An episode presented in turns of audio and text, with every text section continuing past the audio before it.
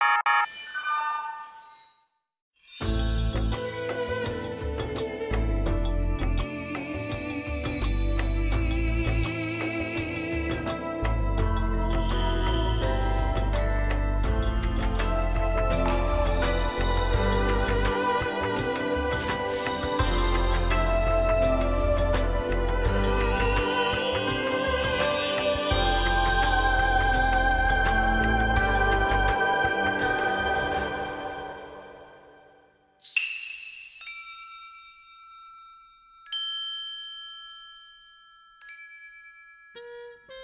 象牙色。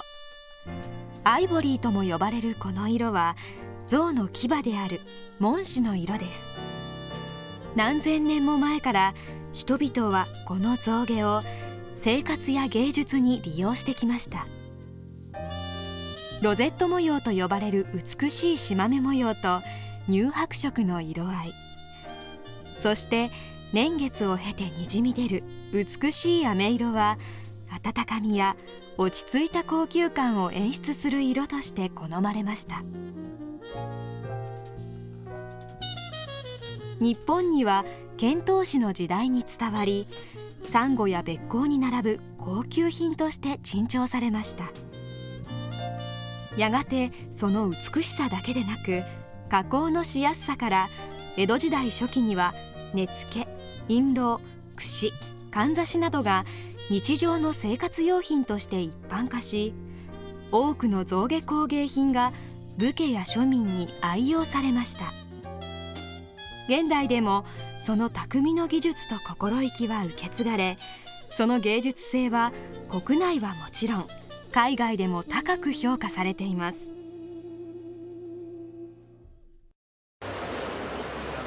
こちらのお店も昭和21年の創業から象牙製品を扱ってきました。古くからですね非常に耐久力があると。この例えば国宝級のものの中にはあまあ中国伝来あるいは日本古来のものからいくと2,000年近い前のものが現実にあの、まあ、国宝としても残ってますし、えー、中国なんかで聞きますとやっぱり3,000年前のまあ、ものだというようなものも残ってて非常にその管理さえ良ければ品質が変化あまりしにくい、まあ、感触が非常にソフトでいい感じですね。っていうのは硬さがまあ硬すぎない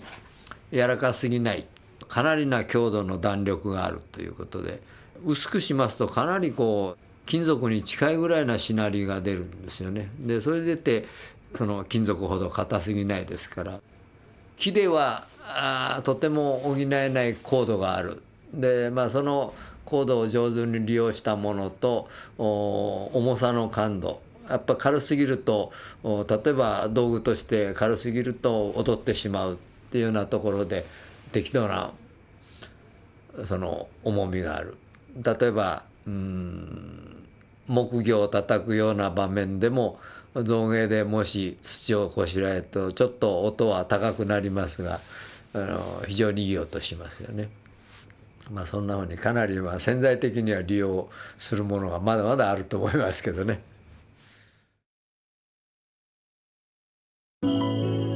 かつてはその美しさや加工のしやすさから象牙を目的とした狩猟が盛んとなりました。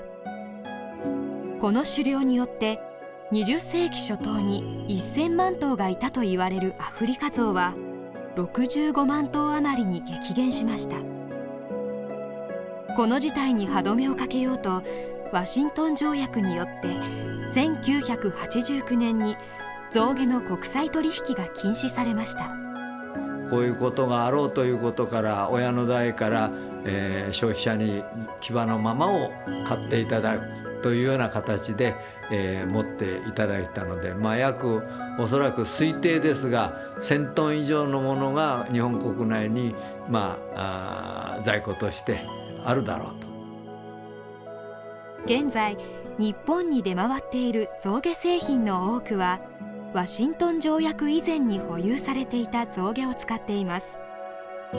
すべての象牙は個人所有も含めて環境省に登録されていて許可証がなければ所有することはできません。これらの国際的な取り組みの結果アフリカゾウの個体数が増え1999年と2008年にアフリカの4カ国から日本と中国への輸出が一時的に許可されました。今後もワシントン条約上次々輸出してくる国が出てくれば順調に発展していけるとこう考えております。ではこちらのお店で多く作られる三味線のバチの作り方を見ていきましょう。このバチの幅から考えてかなり大きなものが必要になります。しかし年を取った象の牙は根元から真ん中あたりまで空洞になっています。それを考慮しながら必要な長さに切るために墨入れをしていきます。象牙はとても高価なものなので無駄を出すことはできません。薄い特殊なノコギリで切り取ります。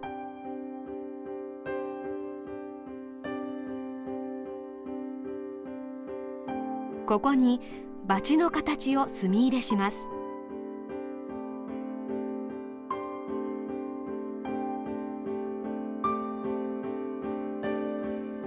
継ぎ目のないバチはここから2本しか取れません。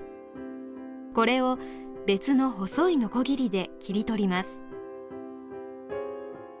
余った部分は別の製品に使われます。ここから2本のバチが切り出されます。さらに余る部分からも2本取ることができますがこちらは柄の部分を継ぎ足すことになります。4本のバチがここから取れるわけです。粗くヤスリをかけた後サンドペーパーで磨きをかけます。昔はムクの葉でヤスリきしゃぎっていう段階をやっていったんですが現在はまあヤスリでやった後おペーパーで磨くっていうのが常識になってます。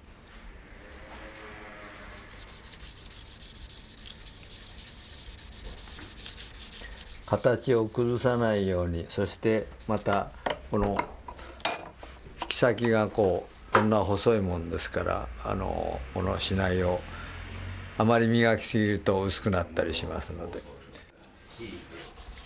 徐々に細かいサンドペーパーに変えていきます。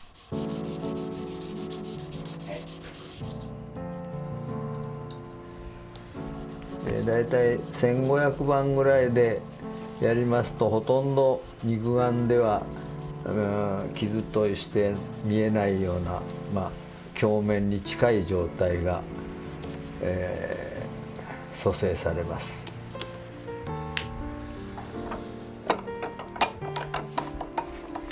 これは1日乾燥させ最後は研磨機で仕上げます。研磨台を使って半分だけ光らしています。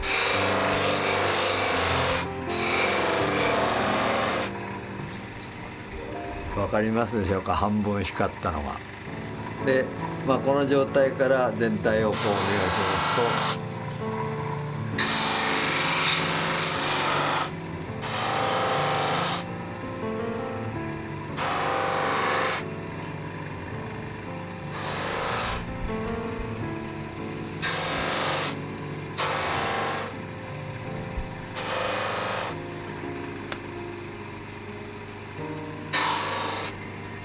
大体これで今この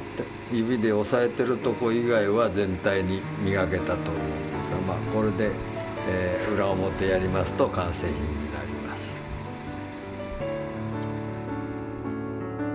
こうして象牙製品独特の艶とまろやかさが生まれるのです。だんだん作る人が若くなって人数も減ってまいりますのでまああ一生懸命えー、教えられるものは若い者に伝承していきたいと思います。象牙は私たちの歯と同じ構造をしています。子供の頃の象の牙は一番外側の部分が人間と同じようにエナメル質に覆われていますエナメル質の95%以上は硬いリン酸カルシウムの結晶でできているため非常に頑丈です。しかし成長するにつれ覆われたエナメル質が剥がれ落ち象牙質のみがむき出しとなります。この象牙質の成分もおよそ70%はリン酸カルシウムですがレンコンの穴のように象牙細管と呼ばれる細い管が無数に走っています。この象牙細管の内側を微細なコラーゲン基質を含む成分監修象牙質が覆っています。だからこそ象牙は適度に吸湿性があり他の動物の角などに比べて硬すぎず加工がしやすいと言われているのです。このリン酸カルシウムの結晶構造が並ぶロゼット模様があるかどうかが本物かどうかを見極める決め手とも言われています。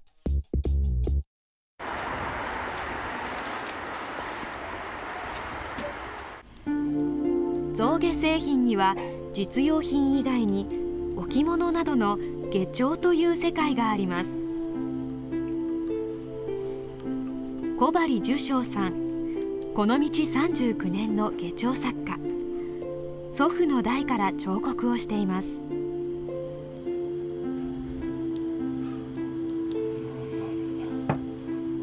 象牙の上に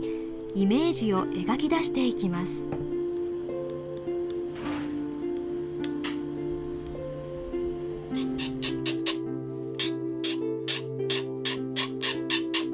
小針さんは繊細な女性をテーマにした作品を得意としています。今大雑把なまだラインなんですけどここからいかに微妙な線を入れていくかなんですよね。それによっていかに表現を出す表情を出すかあと影をいかに生かしていくかという。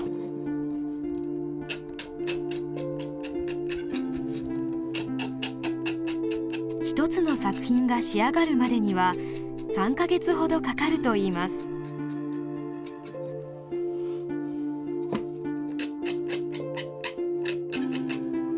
やっぱこの象牙の持ってる肌と柔らかさと、あったかみですよね。一見冷たいように感じるんですけど持ってると熱が手の熱が伝わってやっぱり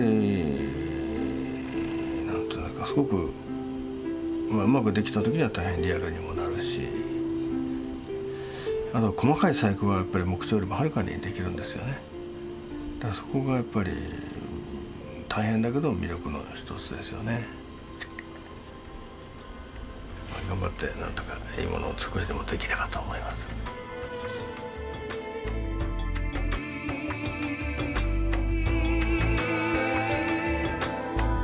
気品あふれる白くまろやかな光沢。そして年月を経て生まれる飴色の色合い。この希少な象牙の素材を慈しむように日本の匠の技が息づく工芸品が今も生まれています。